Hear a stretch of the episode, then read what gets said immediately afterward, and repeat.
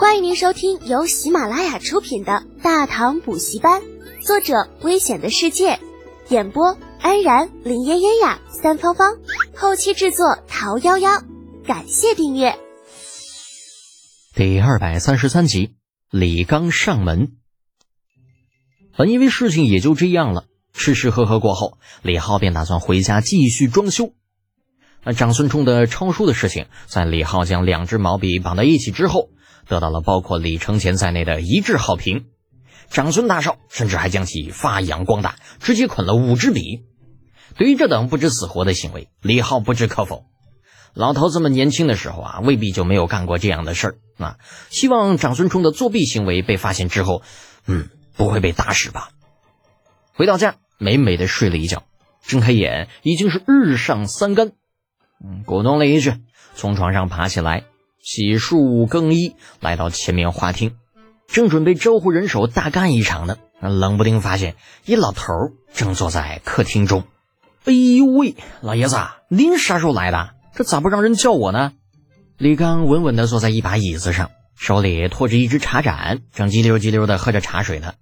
闻言微笑摇头，从怀里掏了半天，摸出一个小圆玻璃，答非所问道。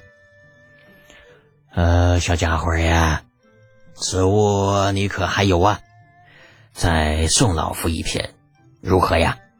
李靖瞪了一眼尴尬的搓手的老陈，接过了李刚手里的东西，拿手一摸，秃匠，您老要这干啥呀？你猜猜看。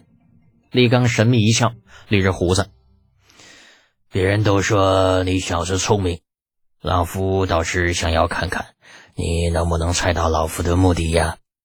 李浩眨眨眼睛，这个凸镜单独使用最大的用处，那就是当放大镜使。至于说生火、烤蚂蚁什么的，嗯，估计老头还不至于这么无聊。只是如果当成放大镜来用的话，这个老杀手啊，不，这个老先生手里边已经有一个了，应该不至于再要另外一片吧？所以，李浩想来想去，只想到了一种可能。老爷子，您老该不会是想拿它当老花镜吧？李刚一怔，老花镜是什么？就是，嗯，李浩在那犹豫了半天，最后把凸镜放到了眼睛前，就这样，看着李浩的眼珠子陡然在眼前放大，李刚就是一滞，旋即哈哈大笑：“哈 哈你这小家伙，果然知道这东西的妙用。”看来是老夫班门弄斧喽，您老太谦虚了。李浩讪讪一笑，他是自家人知自家事。放大镜这东西，在后世小的时候就没少玩，但是却从未想过当成老花镜来用。那之所以知道，这也是后来上学的时候才知道的。但是李刚这小老头，那却是在拿到望远镜不长的时间，便发现了这个凸透镜的另外一个用途。那只能说明老头有着极强的好奇心。李刚笑着摆摆手，并未在谦虚与否的问题上多做纠缠，继续着刚刚的问题。呃，怎么样啊？还能给老夫再找来一片不？放心，老夫不白搭你的。林浩舔舔嘴唇，有些为难。嗯，老爷子，再找一片容易，但是有件事我必须得提前说明。啊？什么事啊？就算我再找来一片。您老也未必真能凑成一对儿，因为眼镜这东西啊，嗯，也有很多学问在里面的。首先便是这个度数的问题，这个凸透镜的呃凸镜的弧度不一样啊，所产生的效果也不同，并不是所有的凸镜都能够让您老看清东西。另外还有一个就是瞳距，那也就是两只眼睛瞳孔的距离。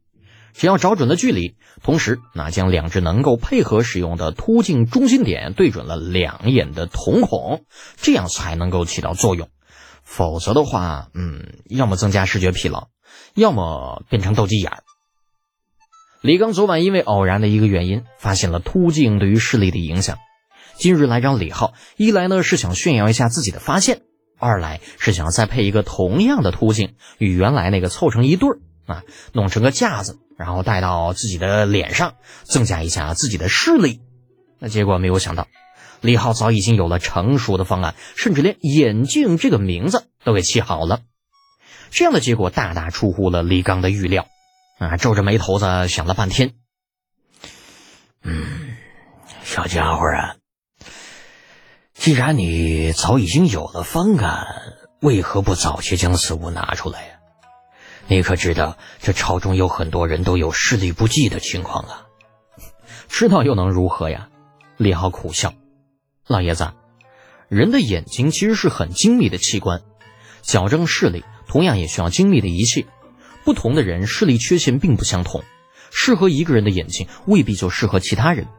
那么，如何测量视力缺损程度？又如何制作不同弧度的镜片呢？两只镜片之间的距离又如何掌控呢？这些都是眼下无法解决的困难呢。李浩洋洋洒洒说了一大堆困难，听得李刚是大皱齐眉。这小老头的学问是不差的，可是大多都是些儒家思想、帝王心术之类的。那像什么物理呀、生物啊之类的，完完全全就是门外汉。就算是想帮李浩，那也是心有余而力不足。苦思无果之后，李刚无奈地放弃了在大唐普及眼镜的想法，在李浩的安抚之下，去了后宅客房休息。李浩呢，则是快马加鞭，啊命人去首饰店打造了一个眼镜框。花费了近一个时辰，终于将李刚选好的两只镜片安装到位，整出了大唐第一副老花镜。老李刚很高兴，啊，鼻梁上戴着圆圆的眼镜，一个劲儿的感慨此行不虚。在李浩千万别看太阳的叮嘱之下，啊，带着家中的老仆上了离开的马车。李浩目送老头离开，望着马车远去，深深的叹了口气：“哎，真没办法呀。”是金子在哪里都会发光，像我如此优秀的人，如何才能掩饰自己的锋芒嘞？啊，管家老陈、铁柱一起对面宇文家的车夫三脸懵逼。刚刚下班的宇文世吉从马车里下来，遥望着消失于街角的马车，啊，隔着大街狐疑的对李浩问道：“贤侄啊，刚刚那是太子太师？”李浩拱拱手，客气的回道：“啊。”老爷子眼神不怎么好，找我配副眼镜。啊，宇文士吉更懵了，这是眼镜是个啥？他不清楚，那只知道李刚乃是三朝老臣，教导过三任太子，那绝皮是牛人中的牛人。对面这小子，这家伙运气好到什么地步啊？竟然跟这样的老家伙搭上了关系，而且还让这样的牛人来登门拜访。老宇文眼珠子转来转去，眨眼间便做出决定。啊，无论如何要修复与李家的关系，像以前那种对立的情况，必须要杜绝。